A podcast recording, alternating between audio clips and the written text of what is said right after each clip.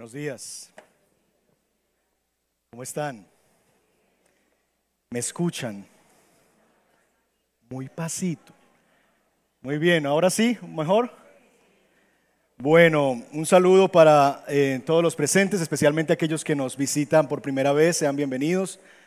Tenemos diferentes visitas esta mañana de amigos, familiares que quizás están por el tema de fin de año, pero también muchos que están volviendo de unas largas vacaciones eclesiales, eh, regresando nuevamente al redil. Eh, así que bienvenidos, bienvenidos a estar nuevamente con nosotros y poder compartir juntos lo que Dios está haciendo en medio de nosotros como su iglesia. un anuncio de última hora, pues digamos que estamos siendo conscientes de la realidad que estamos quizás teniendo en este mismo instante eh, mañana es festivo y hay mucha gente todavía afuera porque es el último festivo del periodo de vacaciones. Próximo domingo el plan inicial era que tuviéramos un solo servicio, una sola celebración. Eh, pero lo que, estamos, que vamos a hablar con los pastores es que vamos a movernos dentro de ocho días nuevamente a dos celebraciones. Nueve de la mañana, once de la mañana. Entonces dentro de ocho días, ¿a qué hora nos vemos? A las nueve y a las 11. Entonces, vamos a, responder a la realidad que tenemos delante de, nosotros y poder entonces movernos nuevamente a nuestros horarios habituales un domingo antes de lo, de lo previsto. Ah, no solamente es por el auditorio, es por los salones. Hoy las profesoras van a estar seguramente con los niños encima a sus pies, literalmente. Hoy van a aprender a los pies de los maestros. Así que vamos a hacerlo y, y oremos al Señor. Es nuestro sueño algún día poder estar juntos reunidos en una sola celebración y estamos soñando con este auditorio, poderlo adquirir y comprar y poder modificar esto para hacer un mezanini de tal manera que podamos tener toda la iglesia participando. Es, son sueños, pero son sueños en el Señor y confiamos que si es su voluntad se hará así. Bien, vamos a la palabra del Señor. Les invito por favor a que abran sus Biblias en Lucas capítulo 3. Este es el sermón número 14 de nuestra serie en el Evangelio de Lucas. Lucas capítulo 3, versos 15 al 20 será el texto de esta, de esta mañana. Lucas capítulo 3, versos 15 al 20. En nuestras dos últimas predicaciones trabajamos Titulamos las predicaciones Cómo impactar a nuestra sociedad. Y vimos que a partir del capítulo 3, Lucas nos presenta la forma en la que Dios va a intervenir en la historia, enviando delante del Señor a su mensajero o a uno que prepara el camino. Y dijimos de por lo menos dos cosas de cómo vamos a poder generar un impacto como en el que ocurrió en los tiempos de Jesús, cuando Él irrumpió en la escena humana a través de su ministerio. Número uno, dijimos que Dios suele hacerlo a través de hombres no muy relevantes, sino al parecer irrelevantes. Dios levanta a Juan en un desierto para transformar y para abrir el camino y para hablarle, como veremos el día de hoy, a una gobernantes. Y dijimos hace ocho días, o hace quince días más bien, que Dios también usa y usará su iglesia, ¿verdad? Para hacer esa obra. Una iglesia que predica el Evangelio, que no tiene temor de llamar a las cosas por su nombre, de hablar la verdad, de llamar al arrepentimiento, de poder llamar a las personas a volverse hacia Dios. Hoy entonces vamos en el verso 15 al verso 20 a leer y ya les voy a contar un poquito qué es lo que sigue en nuestra serie de predicaciones. Por favor, si lo tiene, como siempre, póngase en pie, vamos a leer juntos la palabra del Señor. Desde el verso 15 al verso 20 Leo en la Nueva Biblia de las Américas, un buen propósito de comienzo de año es compre su Biblia física. Está en el punto de información. Después no diga que no le avisamos. 3 versos 15 al 20. ¿Lo tienen? Leo en favor de ustedes. Como el pueblo estaba a la expectativa y todos se preguntaban en sus corazones acerca de Juan, si no sería él el Cristo, Juan les habló a todos. Yo los bautizo con agua, pero viene uno que es más poderoso que yo, a quien no soy digno de desatar la correa de sus sandalias. Él los bautizará con el Espíritu Santo y fuego. el bieldo está en su mano para limpiar completamente su era y recoger el trigo en su granero, pero quemará la paja en un fuego que no se apaga. Y también, con muchas otras exhortaciones, Juan anunciaba las buenas nuevas al pueblo, pero Herodes el tetrarca, siendo reprendido por él por causa de Herodías, mujer de su hermano, y por todas las maldades que Herodes había hecho, añadió además a todas ellas esta, que encerró a Juan en la cárcel. Señor, esta es la palabra que está delante de nosotros. Tu palabra, Señor, sin error, sin mancha, preciosa, suficiente para alimentar nuestras almas, para guiarnos hacia tu voluntad, para sostenernos en este mundo mientras que tú regresas. Tus palabras, Señor, son el alimento que nuestras almas necesitan con urgencia. Señor, necesitamos que tú vengas y nos ilumines por tu espíritu para que estas palabras que acabamos de leer, Señor, se hagan vida en nuestro interior. Podamos, Señor, escuchar, teniendo oídos para oír, podamos oír. Y eso solamente lo puedes hacer tú, Señor. Que teniendo oídos para oír, en realidad escuchemos. Te ruego, Señor, que des poder a tu siervo para bajo tu poder, el poder de tu Espíritu, exponer con fidelidad tu palabra. Nada de lo que yo pueda hacer por mis propios medios es suficiente para transformar un corazón, para traer vida pero delante de ti, Señor, están estos peces y estos panes, estos cinco panes, estos dos peces. Multiplícalo para alimentar a tu pueblo, Señor. Aquí estamos delante de ti y rogamos que nos hables. Te queremos oír, Señor. En Cristo Jesús te lo pedimos. Amén. Amén. Bien, pueden tomar su lugar.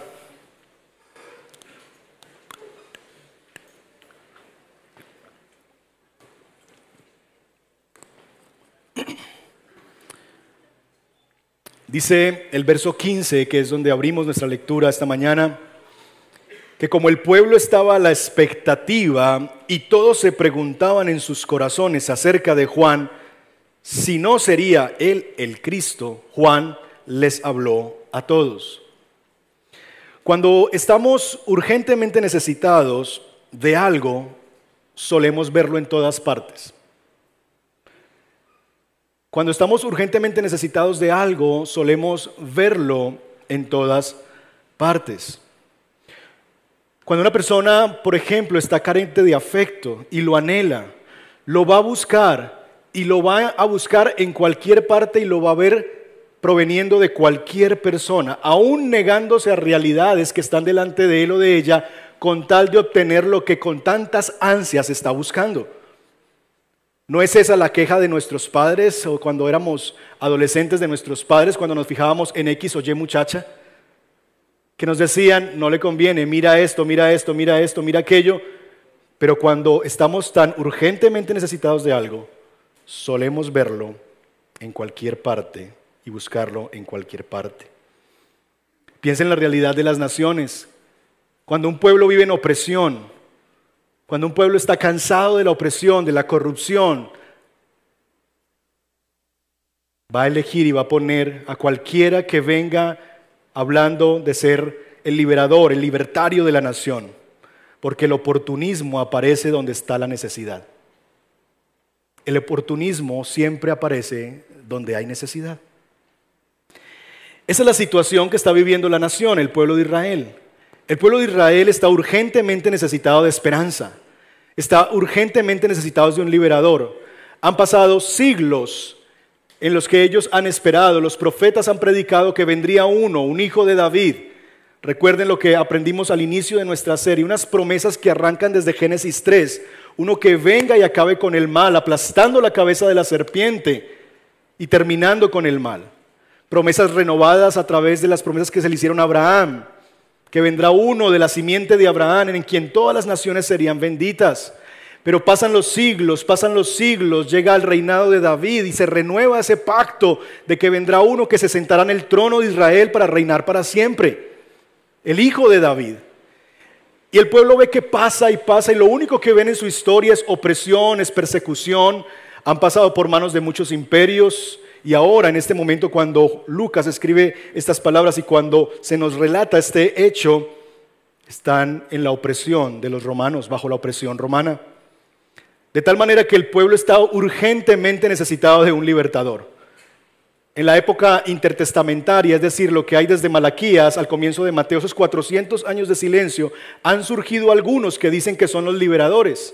El movimiento de los macabeos, por ejemplo, que usted ve alguna, en unas Biblias católicas, primera de macabeos y esto, fue un movimiento también, los celotes, de insurgentes tratando de ellos liberarse de este yugo por sus propios medios. El pueblo está urgentemente necesitado de esperanza. Y cuando estamos urgentemente necesitados de algo, solemos verlo en todas partes. De tal manera que cuando ven a Juan, se preguntan, ¿no será este? ¿No será este el Cristo? ¿No será este el que estamos esperando? ¿No será este el que estamos aguardando? Quizás sí es Él. Él tiene todo el perfil, tiene las credenciales, es un hombre que habla sin miedo como un profeta del Antiguo Testamento. Es un hombre que tiene aún esas características de los profetas, tiene como una personalidad muy particular, muy peculiar. Predica como ellos, dice así dice el Señor y cosas semejantes. Y estas cosas llevan al pueblo a poner sus esperanzas en Juan. Así que Lucas y el mismo Juan se encargarán de responder a esa pregunta que está ocupando la mente del pueblo. ¿Ya llegó el Cristo? ¿Es Juan el Cristo? ¿Quién es el Cristo?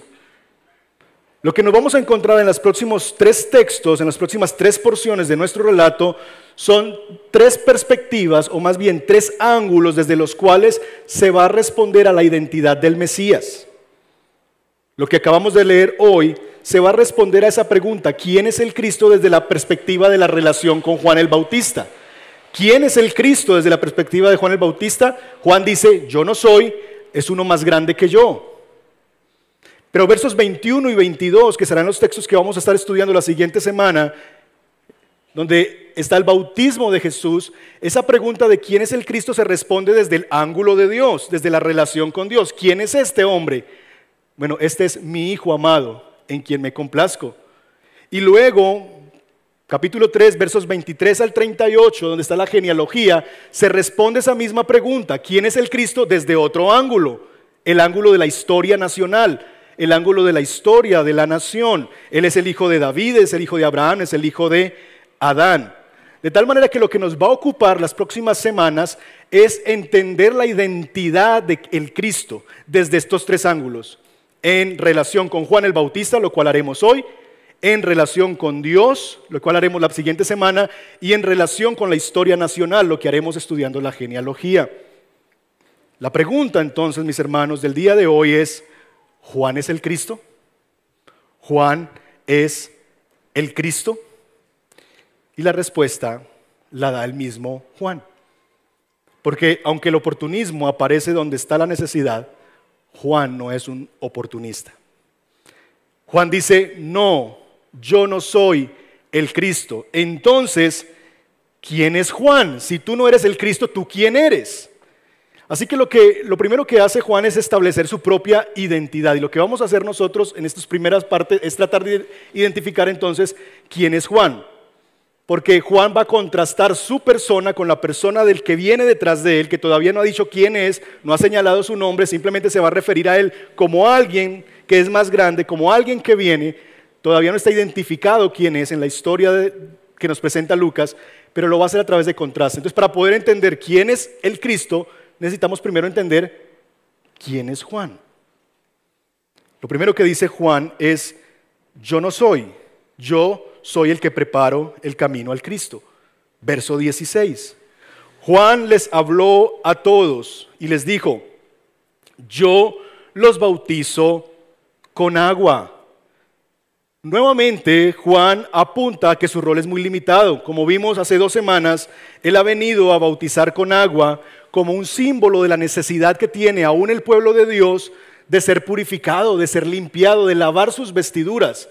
Recordarán que este bautismo en agua es un bautismo que se le pedía a los que no eran parte del pueblo de Dios, pero que Juan ahora en su ministerio terrenal le está pidiendo a los israelitas que ellos hagan lo mismo que tenían que hacer los gentiles, como una manera de mostrarles el problema no está allá afuera, de esas puertas para allá, el problema está dentro de las puertas, porque el mismo pueblo de Dios necesita ser purificado, necesita arrepentirse de sus pecados, necesita volverse a Dios. De tal manera que al recordar este símbolo, yo los bautizo con agua, Juan está recordando que su rol es muy limitado, que él simplemente hace un bautismo como una señal preparatoria, una señal que anticipa la futura limpieza de los pecados que traerá el Cristo. El ministerio de Juan es preparatorio. Yo los bautizo con agua. Ahora, a partir de ahí Juan ya nos empieza a describir el Cristo. Pero vamos a ir al verso 18 porque se nos dice en el verso 18 otra cosa acerca de Juan.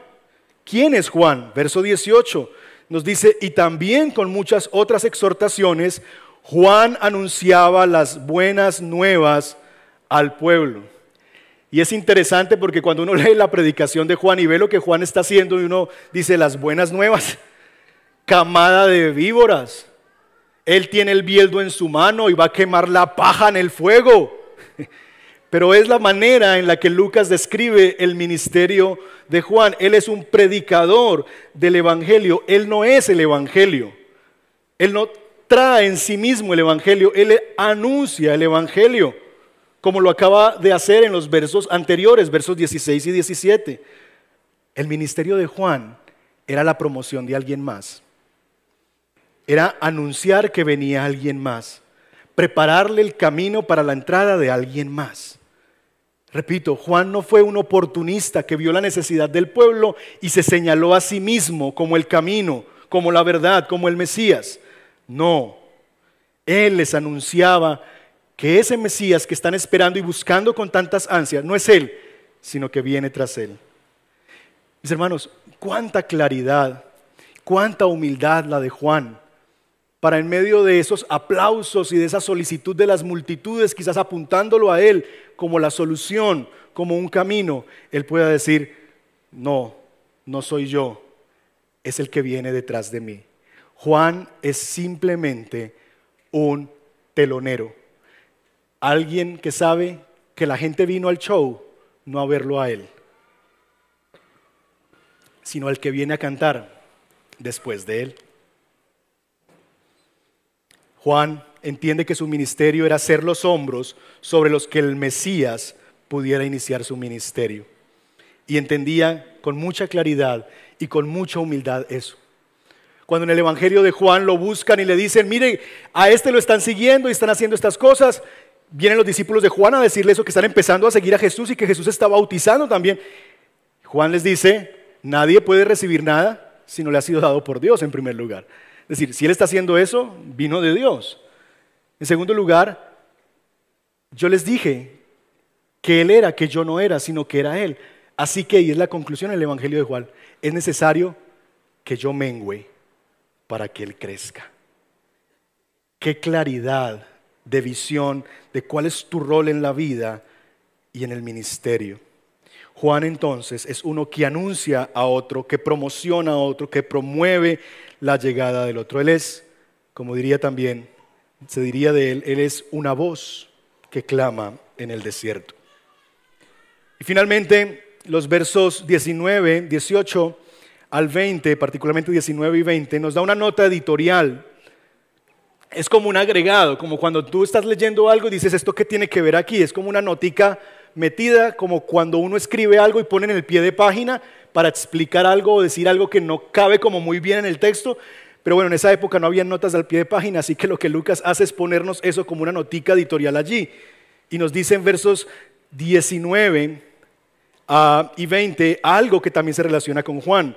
Pero Herodes el tetrarca, siendo reprendido por él a causa de Herodías, mujer de su hermano, y por todas las maldades que Herodes había hecho. Añadió también a todas estas que encerró a Juan en la cárcel. ¿Qué nos dice eso de Juan?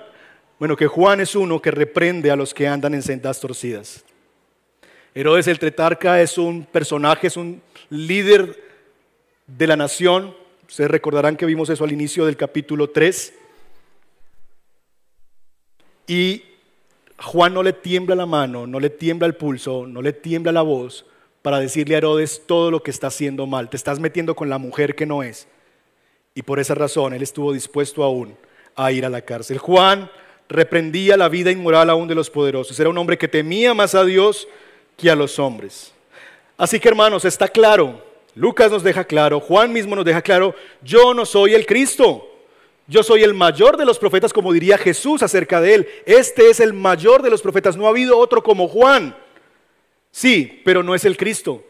Entonces, Juan no es el Cristo. Entonces la pregunta que ahora tenemos entonces, ¿quién es el Cristo? Si Juan no lo es, ¿quién es? Y esa es la pregunta que está ahí en el auditorio. Recuerde, hay una expectativa, es lo que el verso 15 nos dice. El pueblo estaba a la expectativa y todos se preguntaban si Juan era. Juan nos ha acabado de desinflar el globo, porque teníamos el globo hinchado pensando que sí, llegó. Y Juan dijo, no. Entonces, ¿quién es? Y así que a través del contraste se nos presenta al Cristo. ¿Quién es el Cristo? Se nos dicen por lo menos dos características del Cristo. En primer lugar, en el verso 16, Juan usa el contraste para presentarnos a ese que será, o que es más bien, el Cristo y que vendrá. Yo los bautizo con agua, pero viene uno que es más poderoso que yo, a quien no soy digno de desatar la correa de sus sandalias. Juan está diciendo, ¿ustedes creen que soy yo, que algo soy yo, que yo puedo ser alguien en, este, en esta escena? Yo no soy nadie. Ni siquiera puedo hacer el oficio más bajo que alguien podía hacer. El de un esclavo que le desata las sandalias de los pies a su maestro, a su señor. Ni siquiera soy digno de eso y hace el contraste. Él los bautizará con Espíritu Santo y fuego. Es una manera en la que Juan encuentra para decir, déjenme les doy un ejemplo de la distancia abismal entre él y yo. ¿Ustedes están fascinados porque yo estoy bautizando en el río Jordán con agua? El que viene tras de mí no va a bautizar con agua, va a bautizar con Espíritu Santo y fuego. Entonces es como una manera de comunicar es mucho más grande que yo, va a ser algo mucho más extraordinario de lo que yo he hecho. Ahora, eso se oye muy extraordinario, muy grandioso, pero ¿qué significa eso? Uy, Él bautizará con Espíritu Santo y fuego. Pero, ¿qué significa eso? Porque suena mejor que bautizar con agua, suena más poderoso que bautizar con agua. Pero, ¿qué es eso? Bueno, aquí hay varias posiciones teológicas alrededor de este texto y honestamente después de estudiar todo lo que se dice alrededor de esto, lo que yo veo en el texto y trataré de demostrar es lo que yo entiendo que ese texto quiere comunicar. En primer lugar, yo creo que ese texto están comunicando un solo bautismo, una sola realidad. Se usan dos imágenes, Espíritu Santo y fuego. Estas dos imágenes, Espíritu Santo y fuego, no son la primera vez que aparecen en el relato bíblico. Estas, expresiones, Espíritu Santo y fuego, han de leerse juntas, no como dos bautismos, sino como una sola realidad que tiene dos componentes. Por un lado, porque la forma en la que se escribe es así, es decir, Espíritu Santo y fuego se, corresponden a la misma realidad, no se describen desde la manera en que está escrito el texto como otra cosa y básicamente es una explicación más de cómo está escrito el texto. Se usa una sola preposición, lo que pone a fuego y Espíritu Santo en la misma relación. Es un solo bautismo que tiene dos elementos. Pero más allá de eso, también es que estos textos, estos términos, Espíritu Santo y fuego, aparecen en el Antiguo Testamento para designar la misma cosa. En Isaías capítulo 30, por ejemplo, versos 27 y 28, se usan estas dos imágenes para presentar el juicio de Dios. Dios viene con fuego a traer juicio, pero también el aliento de Dios, que es la palabra que se usa también se traduce como espíritu, el aliento de Dios que trae también juicio sobre la nación. Así que son dos sinónimos de una misma realidad, el juicio de Dios. Con el Espíritu Santo y fuego se indica entonces que todos experimentarán en algún sentido ambos aspectos de este bautismo. Ya sea el bautismo del Espíritu, que es como un fuego purificador, o para los que rechazan a Cristo, vendrá ese bautismo, por llamarlo de alguna manera, o el juicio por fuego que tendrá duración eterna. Si el bautismo de Juan, hermanos, era un símbolo que apuntaba a la necesidad de que el pueblo se purificara, se limpiara de su maldad, hay algo más poderoso para purificar y para exterminar las impurezas, el fuego. El Mesías no viene con agua, el Mesías viene con fuego. Así lo había profetizado el profeta Malaquías, cuando en Malaquías capítulo 3, versos 1 y 2 dice lo siguiente. Miren, yo envío a mi mensajero y él preparará el camino delante de mí. ¿A quién se estaban refiriendo? A Juan. De nuevo, esto estamos hablando 400 años antes por lo menos de la venida de Juan. Hay una promesa, hay una profecía. Yo envío a mi mensajero y él preparará el camino delante de mí. Entonces, aquí está el otro personaje, el Señor al que ustedes qué? Vendrá de repente a su templo. Es decir, Él iba a venir cuando la gente lo está buscando. Eso conecta con el verso 15. La gente tenía expectativa. Es este, es este. El pueblo está buscando que venga el Mesías. El pueblo está desesperado por un Mesías. El Señor al que ustedes buscan. El mensajero del pacto. Este mensajero del pacto es el mismo Señor, no es el otro mensajero. El mensajero del pacto a quien buscan con tanto entusiasmo. Conecta de nuevo con verso 15. La gente está a la expectativa. ¿Será Juan? Juan ha dicho, no soy yo. La gente está con entusiasmo esperando que venga el Mesías. Sin duda vendrá, dice el Señor de los ejércitos. Pero miren el verso 2. Pero cuando Él venga, ¿quién será capaz de soportar su venida? ¿Quién podrá mantenerse de pie y estar cara a cara cuando Él aparezca? ¿Por qué? ¿Por qué nos dice esto? Pues Él será como un fuego abrasador. ¿Qué hace ese fuego abrasador? Refina el metal o como un jabón fuerte que blanquea la ropa. Lo que Malaquías está comunicando es, ustedes buscarán a ese Salvador, lo estarán buscando, Dios los llevará a un punto de la desesperación y de la angustia para que ustedes estén deseando que Él venga. Cuando ustedes estén con entusiasmo, con, con fervor esperando a ese Mesías, Él aparecerá. Aparecerá el que tanto ustedes estaban esperando. Pero están listos para recibirlo. Pero podrán soportar cuando Él venga. ¿Por qué? Porque Él viene con fuego, como fuego, a refinar el metal y consumir la paja. La manera en la que yo entiendo esta expresión del bautismo de Espíritu Santo y fuego, es esa expresión de bautismo es como ser sumergido. Ser sumergido, así como uno es sumergido en agua para ser bautizado, ser bautizado en el Espíritu Santo fuego es como ser sumergido en el fuego y cuando las cosas se sumergen en el fuego, ocurren dos cosas.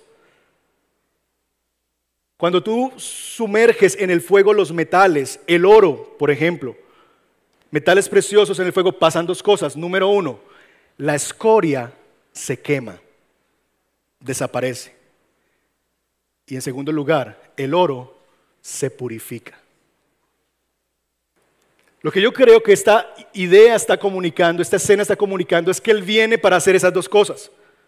Por un lado, algunos pasarán como por el fuego y serán exterminados como escoria. Pero para otros, el fuego por el cual pasarán será un fuego que los va a purificar, como el que Malaquías describe, como uno que refina el metal. De tal manera que lo que va a determinar lo uno o lo otro es la naturaleza de lo que se ha expuesto al fuego. Si eres escoria, serás exterminado, se acabará, se quemará. Pero si eres oro, te purificarás. Lo que define lo que hace el fuego es la naturaleza de lo que se sumerge en él. ¿Lo ven? Ahora, yo creo, llego a esa conclusión porque Lucas usa otra imagen para ayudarnos a entender, la imagen del verso 17. La imagen del verso 17, y es una imagen que viene desde la agricultura y refuerza la primera. Él es uno que viene a recoger el grano y a quemar la paja. Miren conmigo el verso 17. Entonces, él ha usado una figura del orfebre, del fuego, que extermina la escoria y purifica el oro, que hace que la naturaleza de cada uno termine donde debe terminar. Ahora usa una imagen de la agricultura y miren las similitudes, básicamente es lo misma realidad. El bieldo está en su mano para limpiar completamente su era y recoger el trigo en su granero, pero quemará la paja en un fuego que no se apaga. Quiero mostrarles una imagen, un video, básicamente porque yo sé que nosotros no vivimos en el mundo de la agricultura, estamos mucho alejados de esa realidad. Pero básicamente esto es lo que ocurre en el campo. Los campesinos básicamente están allí con, con el grano, el trigo, y hay montones porque el grano y el trigo perdón, el trigo y la paja se recogen juntas. El bieldo es esa palita que ellos tienen y empiezan a aventarla hacia arriba, todo, la paja junto con el grano, y empiezan a aventarla hacia arriba. Y cuando el viento sopla, adivine qué se lleva. La paja es física elemental, ¿verdad? Lo más liviano y lo más pesado cae en un solo lugar. Entonces lo que está comunicando es el Señor vino y él tiene el bieldo en su mano y él va a empezar a sacudir, a mover en su era y a tirar hacia arriba su bieldo. Y hacia arriba va a estar la paja y el grano. Y la paja será movida hacia un lugar por el viento y el grano caerá en el mismo lugar. Habrá una separación. Ahora, esta separación no es necesariamente una separación individual, por lo menos en la imagen que comunica aquí Lucas. Es él los expone a algo y es la naturaleza de cada uno lo que determina dónde va a terminar.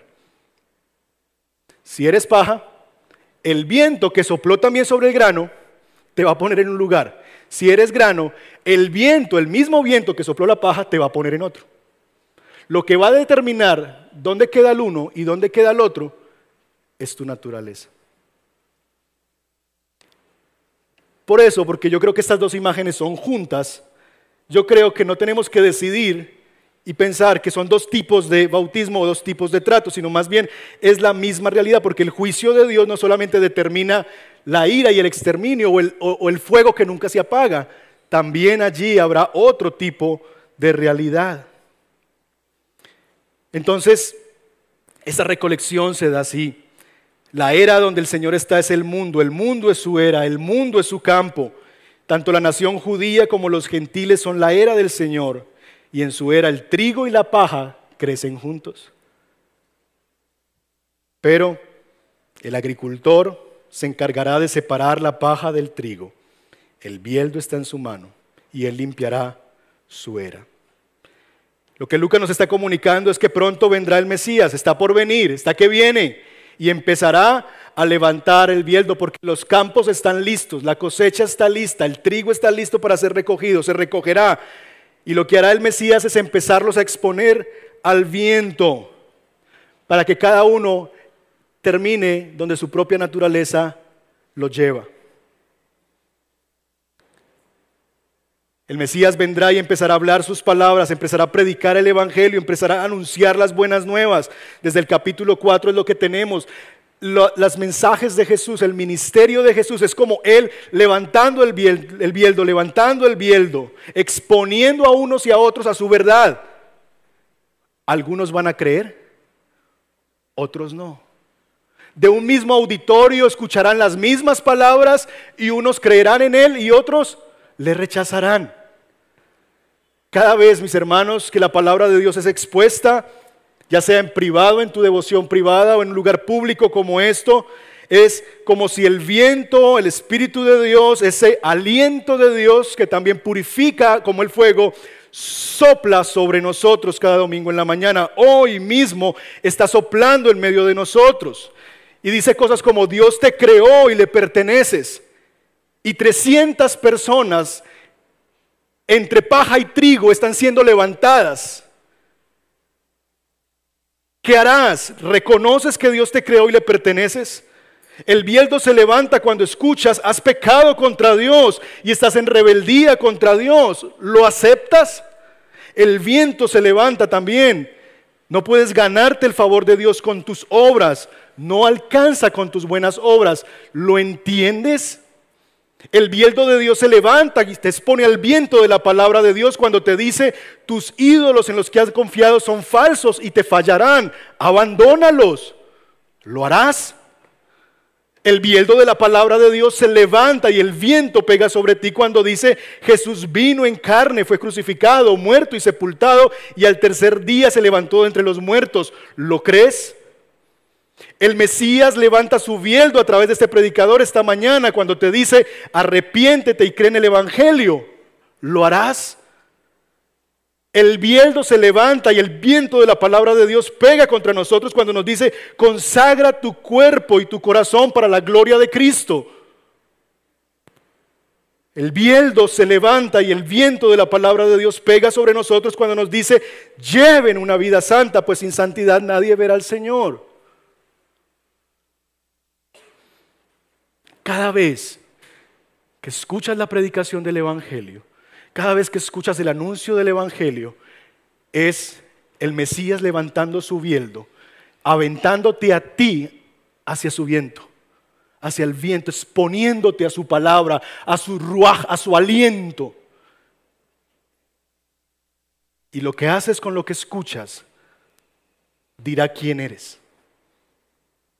Lo que haces con lo que escuchas, tu respuesta con lo que oyes, dirá si eres paja o si eres grano. Pero en este mundo, su campo, soplan otros vientos también, que separan también el trigo de la cizaña. La escritura también se refiere a otros vientos que también hacen una división, una separación entre unos y otros. En el Evangelio de Mateo y en otras partes de la Escritura, las pruebas, la persecución que trae aflicción es comparada como vientos que pegan, como tempestades, como vientos que traen. Y hay casas y vidas que cuando esos vientos de la aflicción pegan sobre ella, se desintegran como paja. Cuando vienen los vientos de la aflicción, porque no están construidas sobre roca, sino sobre arena. Pero el Mesías, que está con su bieldo en la mano, no solamente viene a separar en su era, sino que también viene a purificar por fuego su oro. Este fuego no solamente es un fuego que termina de nuevo, es un fuego que también purifica. El apóstol Pedro llama a las pruebas de este siglo, a las aflicciones presentes, el fuego purificador de Dios. Porque Dios no solamente nos separa entre el mundo, sino que nos purifica del mundo que hay en nosotros. Porque no solamente nos separa del mundo, sino que también quiere purificarnos del mundo que hay dentro de nosotros. Y entonces nos expone al fuego de la prueba para purificar nuestros corazones a través de ese fuego presente y temporal. ¿Saben para qué? Para que a través de ese trabajo de purificación de ese fuego que es presente y temporal, podamos ser librados del fuego que nunca se apaga. Porque vendrá un día en que el Mesías recogerá su grano y lo llevará a su granero, y en que la paja será quemada en un fuego que nunca se apaga. Pastor, ¿y cómo somos protegidos de ese fuego que nunca se apaga?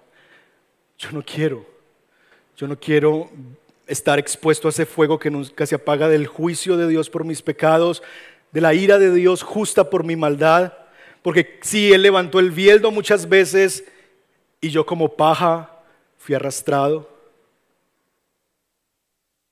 y no permanecí las palabras de Dios y no permanecí en la voluntad del Señor, ¿cómo soy protegido y guardado de ese fuego que no se apaga? Primera de Pedro capítulo 5, versos 1, capítulo 1, versos 5 al 9, está ahí en su pantalla, pero tomen nota. ¿Cómo podemos ser protegidos de ese fuego que nunca se apaga? Mediante la fe. Ustedes, dice Pablo a la iglesia, son que protegidos por el poder de Dios para la salvación. Es mediante la fe que somos protegidos por el poder de Dios para la salvación. La fe es el medio que nos protege por la acción del poder de Dios. No es la fe sola la que nos protege como si ella tuviera alguna gracia o mérito por sí misma. Es lo que se nos concede, pero detrás de esa fe está el poder de Dios que nos protege para la salvación que está preparada para ser revelada en el último tiempo. En lo cual ustedes se regocijan grandemente, aunque ahora, por un poco de tiempo, si es necesario, ¿qué cosa? Sean afligidos con diversas pruebas. Entonces, por la fe seremos protegidos por el poder de Dios, mediante la fe como un instrumento de Dios para que su poder nos proteja para la salvación. Pero la realidad es que mientras que llega ese día en que se ha revelado en el último tiempo, estamos aquí presentes. Y por un poco de tiempo nuestra vida terrena, quizás seamos afligidos con diversas pruebas. ¿Para qué seremos afligidos? Con diversas pruebas mientras esperamos ese día en que la protección de Dios será manifiesta, de que Él nos guardará mediante la fe, para que la prueba de la fe de ustedes más preciosa que qué? Que el oro que perece, aunque probado por fuego, sea hallada, que resulte en alabanza, gloria y honor en la revelación de Jesucristo. Lo que el apóstol Pedro está diciendo es, hermanos, llegará un día donde vendrá y él separará, pondrá el grano en su granero, la paja será quemada en el fuego que no se apaga, pero ustedes, mediante la fe, por el poder de Dios, están guardados para salvación, aunque parezca que estamos siendo destruidos por las pruebas y aflicciones presentes, aunque parece que estamos mal, aunque parece que son los impíos los que prosperan, los que no tienen a Dios, los que están bien, y somos nosotros los que nos sentimos consumidos por el fuego, no se preocupen, porque esa prueba es una prueba de su fe. Y lo que se está probando es si ustedes están en la fe, esa fe que el Señor les ha concedido, y la fe siendo probada por fuego será hallada en alabanza, gloria y honor. En la revelación de Jesucristo, a quien sin haber visto ustedes lo aman y a quien ahora no ven, pero creen en Él y se regocijan grandemente con gozo inefable, lleno de gloria, obteniendo como resultado de su fe la salvación de sus almas. ¿Cómo somos protegidos mediante la fe en Jesucristo por el poder de Dios? Estamos confiados, estamos seguros, aunque estamos en medio del fuego muchas veces de la aflicción. Sabemos que ese fuego es distinto al fuego que nunca se apaga, porque este no es un fuego de destrucción, porque Él es el que transformó a nosotros, que éramos paja, y nos hizo grano. Porque la verdad es que en un sentido, todos nosotros en algún momento el viento se levantó, la palabra de Dios llegó y fuimos arrastrados. Pero un día, el día de nuestra regeneración, el día en que Él cambió nuestra naturaleza y nuestra condición, los que éramos como paja y vivíamos como paja, pudimos llegar a ser su grano. Por su gracia, por su misericordia, nos transformó, nos cambió nuestra propia naturaleza. Y por eso ahora podemos estar seguros y confiados, aunque por medio del fuego sabemos que este fuego no nos consumirá. Es un fuego purificador y temporal para su alabanza, gloria, honor y gozo inefable. ¿Qué podemos llevarnos de este texto? ¿Qué implicaciones tiene para nosotros? ¿Qué espera Dios de nosotros? ¿Cómo respondemos a este texto de la Escritura? Déjeme darte por lo menos cinco maneras o cinco cosas que deberíamos pensar, reflexionar juntos. Primero, cuando estamos urgentemente necesitados de algo, solemos buscarlo o verlo en todas partes. El pueblo de Israel estaba en una condición donde anhelaban liberación, donde anhelaban redención, donde anhelaban libertad, paz, que, las cadenas de la opresión fueran levantadas, que pudieran por fin hallar descanso de tanto agobio y de tanta opresión, de imperio tras imperio. Quizás esta mañana tú estás en este auditorio y estás en la misma condición, cansado, agotado de tratar de buscar la libertad de tu alma, tratando de encontrar el sentido de tu vida. Y como estás tan urgentemente necesitado de eso, muchos de nosotros aún, este servidor y sé que otros aquí, lo buscamos en otros lugares. Porque estamos tan necesitados de algo que estamos, somos capaces de buscarlo en cualquier parte. Así como el pueblo de Israel pensaba que Juan era. Quizás tú estás en este lugar y para ti venir hoy es como ir a un nuevo lugar para buscar eso que tanto yo necesito. Y me dijeron que quizás en una iglesia yo puedo encontrar esa paz. Que quizás en una iglesia yo puedo encontrar ese regocijo, esa libertad no es en una iglesia. Es en a quien esa iglesia predica, Jesucristo. Porque solamente en Él tú podrás encontrar eso que buscas con urgencia, eso que estás buscando con ansias. No lo busques más, no lo busques en personas o en cosas, en acumular cosas, en lograr tener un nombre en este mundo. No busques eso. Él es todo lo que necesita. Jesús es el Mesías y ya está aquí, ya vino. No tenemos que seguirlo buscando en otro lado ni esperando, ya está aquí. Y Él es la respuesta a todas las preguntas.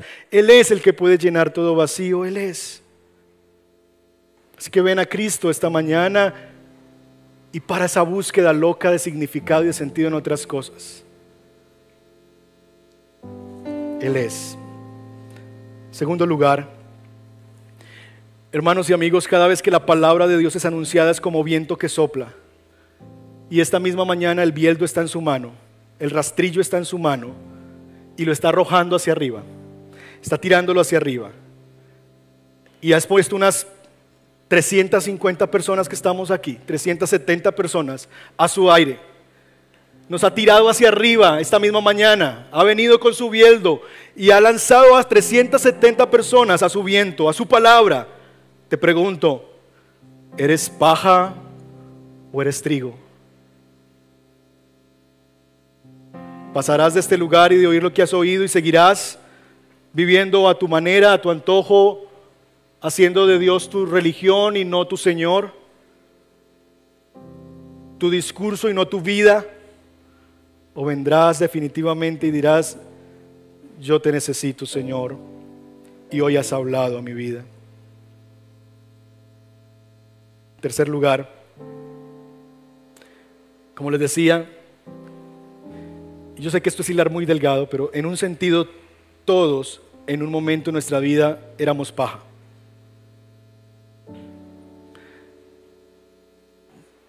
Porque fuimos arrastrados, porque vivimos como impíos en algún punto en la vida, aun cuando no teníamos, veníamos al Señor, porque muchas veces estuvimos en un lugar como estos, semanas, meses, años. Y nos traían nuestros padres quizás. Y nos traían nuestros familiares en desesperación a ver si por fin puede entregar su vida a Cristo y ser transformado. Y aquí veníamos, ay, tan linda la predicación, qué lindo ese pastor. Y salíamos y seguíamos igual. Paja, éramos paja. Expuestos a la palabra de Dios, al poder de la palabra de Dios y arrastrados por cualquier cosa.